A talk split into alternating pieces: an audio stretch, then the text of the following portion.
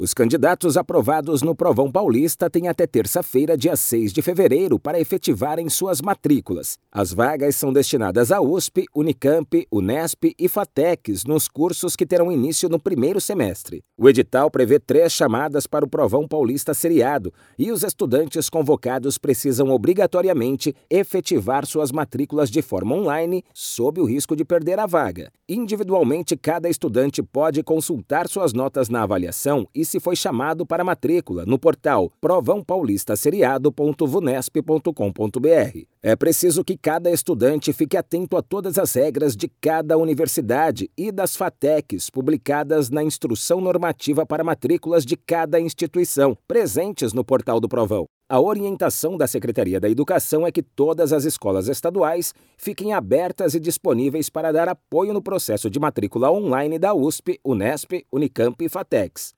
Calouros da USP, Unesp e Unicamp podem se beneficiar com bolsas de alimentação, auxílio moradia e outras iniciativas que colaboram para a permanência do estudante no ensino superior. As solicitações devem ser feitas no ato da matrícula ou de acordo com o calendário das universidades.